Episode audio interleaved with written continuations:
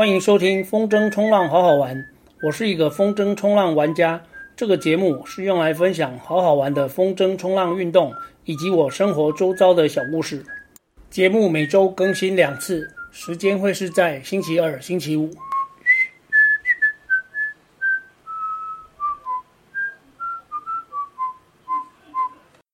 三十八集单向板的顺风转，前面有提到过，如果在 YT 搜寻单向板的顺风转教学，必须使用的关键字是 Strapless Jibe，S T R A P L E S S J I B E。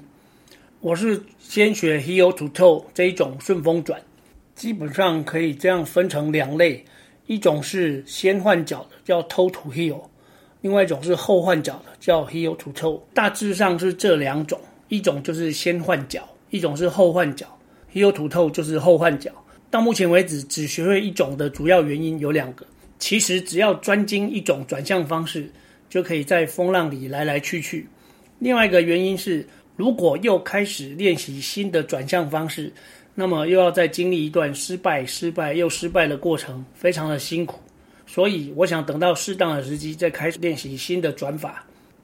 通常玩家们都是自己在家看熟了老外的 YT 教学，然后才下水练习。现在就来聊一聊我练习 heel-to-toe drive，就是从脚跟压板转成脚趾压板顺风转的学习经过。首先，先解释一下所谓 heel-to-toe drive，指的是。本来是脚跟在压板子前进，然后转了一百八十度，变成相反方向前进之后，就成了脚趾压板子。这就是 heel to toe。如果有在玩滑板的朋友，应该可以听得懂脚跟压板和脚趾压板。大家也可以参考下面的影片，就知道我在说什么。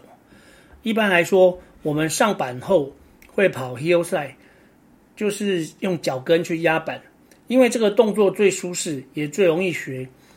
然后，如果要做顺风转，请想象一下，你现在站在板子上跑 heel side，你的右手边是沙滩，左手边是大海，这就是左舷了。风从你的后面吹过来，所谓顺风转，就是把船头，也就是板头转向下风处的转法，这就是顺风转。但不管是要顺风转还是顶风转。出海的都是要转成回岸的方向，回岸的都是要转成出海的方向。对于初学者来说，最难的地方就是画风筝跟转板子的配合不容易拿捏。手负责控制风筝，脚负责控制板子。风筝要跟板子一起到位，而且节奏要配合好，否则不是下沉就是喷飞。因为整个转向过程是在一个力量平衡的态势之下完成的。如果可以体会到力量的平衡，而且让身体做出适当的应对来维持这个平衡，那就很容易学会的。是否达到完美平衡，可以从玩家在板子上的姿势看出来。菜鸟的板子压水的角度很小，老鸟的角度会比较大。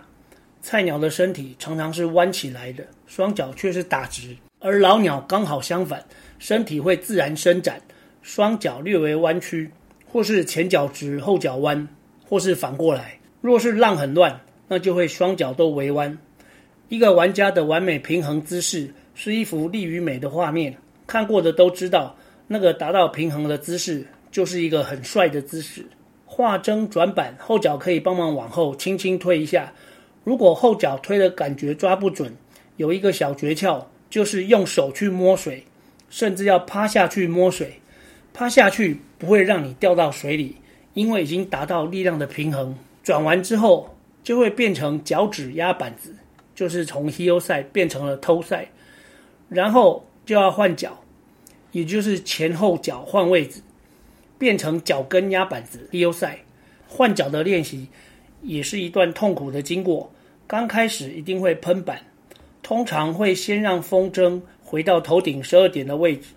然后拉一下风筝，让双脚稍稍跳离开板子，在前后交换位置。有时候一拉风筝，就会整个人被风筝带飞，或是换完脚但踩太前面或踩太后面，或者根本没踩到板子。因此，初学顺风转要先在没有浪的平水区练习，等到平水区练成功了，再到浪区练。平水会做 driving，不代表浪区会做，那是完全不同的层次。浪区换脚动作要越小越快越好，这些都需要时间，也都需要适合的风况浪况来练习。就像帮主说过的，只要不放弃，就有希望学会。这一集单向版的顺风转就聊到这里，我们下回再见。